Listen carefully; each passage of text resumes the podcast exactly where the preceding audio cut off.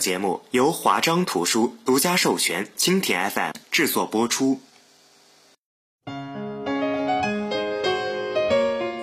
优步不同于滴滴和阿里的关键是什么呢？优步的竞争力是有目共睹的。与人们熟悉的阿里巴巴和滴滴打车相比，优步模式的特色在哪里呢？阿里只是电子化的集市。我们现在似乎把互联网公司看作是一个平台公司。就拿阿里来说吧，一头是卖家，另外一头是买家。按照他们自己定义，它只是一个电商平台。如果在电商平台上出现假冒伪劣的产品，阿里就会说。这不是我经营的产品。如果你们想打假，我愿意和你们联合起来，一起去打假。从这句话当中，我们就可以看出，阿里真的以为他就是集市贸易的管理者。据说啊，在天猫和淘宝平台上的卖家就超过了六百六十万，这有点像大卖场中的店中店、展销会和农贸市场。所以，有人说阿里不是一种渠道或是零售终端，是有一定道理的。如此说来，阿里只是集市以及其他场地的管理者，谈不上是一家公司，更谈不上是一家互联网公司。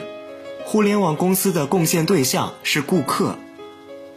从理论上来说，任何一家公司或者企业组织，它存在的价值是由它为谁做什么贡献以及做多大的贡献决定的。它必须要有自己的价值立场，要么成为需求者的采购员，要么就成为供应者的推销员。如果阿里既不代表供应者，又不代表需求者，那它就是一级政府，它就必须履行政府的职能。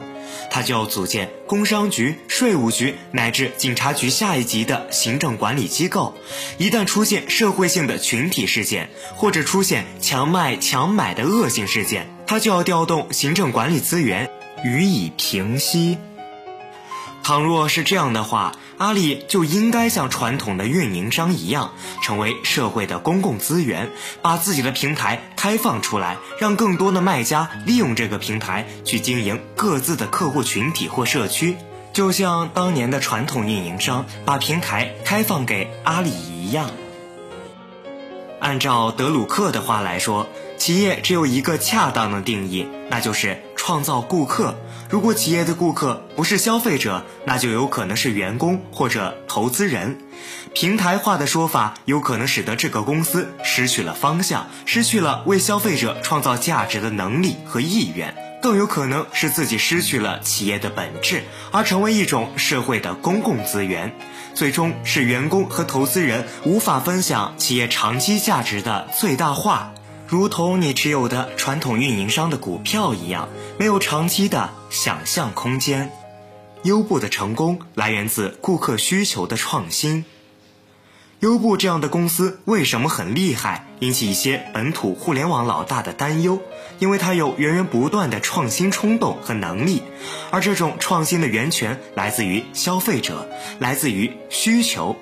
一个公司的战略性布局一旦背离了消费者的需求，就等于失去了创新的动力。哪怕你的战略布局是正确的，合乎未来发展方向，比如 DT 或云计算，只要这种战略安排不直接指向消费者的具体需求，不直接指向价值创造的过程，就不可能产生直接的价值，就不可能获得等值的回报。从而使战略布局成为纯粹的烧钱的过程，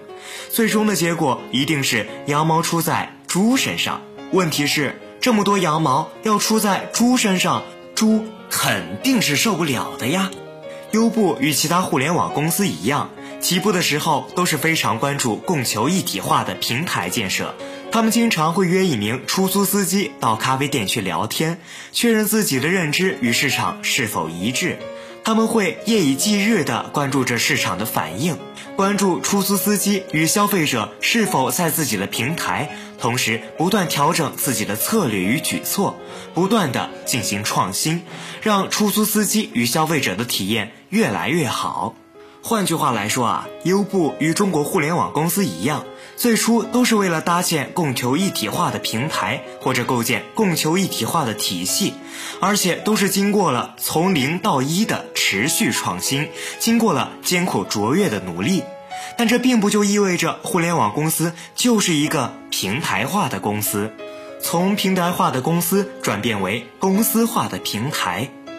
当一个互联网公司完成了从零到一的过程之后，开始走上了一到 N 的过程的时候，必须从一个平台化的公司转变为一个公司化的平台，必须站在消费者的立场上对供应者进行管理，必须去努力构建与维持需求者的社区。必须站在社区消费者及其生活方式的立场上，对供应者及其上游供应链进行管理。这是优步与滴滴打车，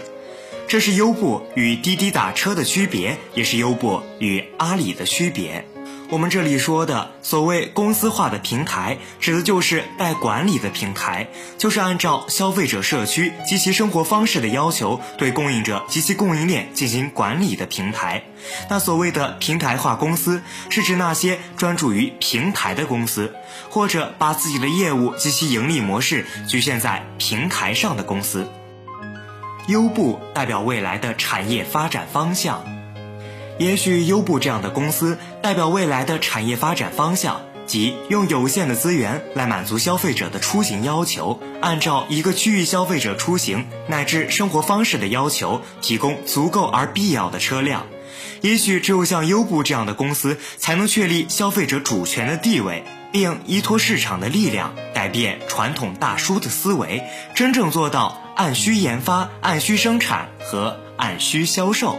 现如今，优步的市值已经超过四百一十亿美元，超过三六零的市值即八十亿美元。这并不是因为它有硬件产品及其服务，相反，优步没有自己的出租车，也没有自己的手机以及手机业务。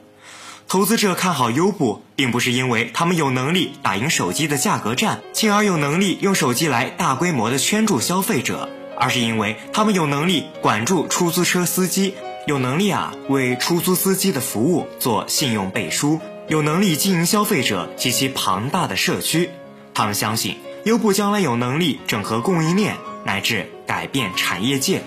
优步公司也不负众望，紧紧围绕着用车出行的话题及其痛点，去深化消费者社区的关系。他们会推出一系列带有公测意义上的社会实践活动，去改变消费者对未来世界的认知以及对优步公司的认知，并让投资人相信优步公司有能力不断的去丰富消费者的生活内容和生活体验，有能力引导消费者改变自己的生活方式，从而使这个世界变得丰富多彩。